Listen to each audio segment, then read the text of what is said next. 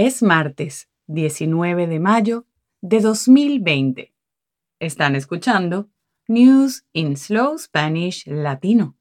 Hola a todos. Comenzaremos la primera parte del programa hablando del número de casos de coronavirus en Brasil, que ya supera a Italia y España, y de la situación en las prisiones de Latinoamérica, sobrepobladas y sin recursos.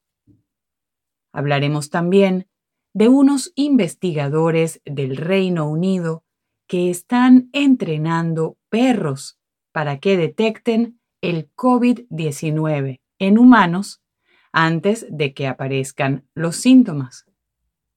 Y, para finalizar, del retorno del fútbol alemán, sin público, pero con espectadores de cartón.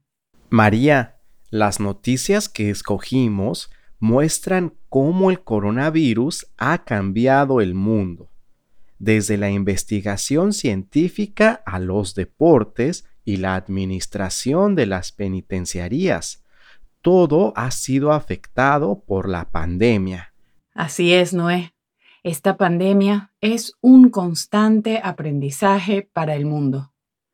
Cómo preservar la salud de la gente sin que se hunda definitivamente la economía.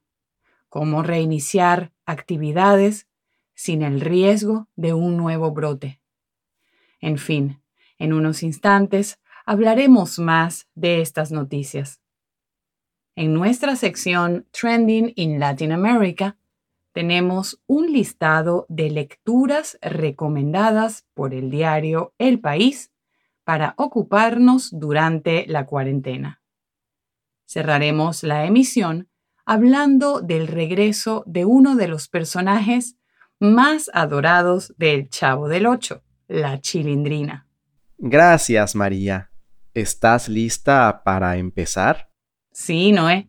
Que se abra el telón.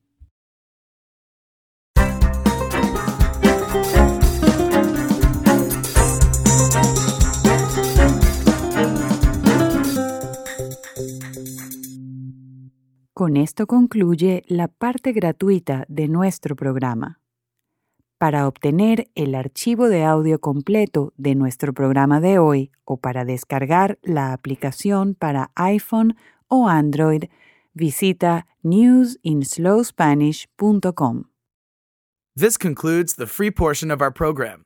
For the complete audio of today's program, or to download the iPhone or Android app, please go to newsinslowspanish.com.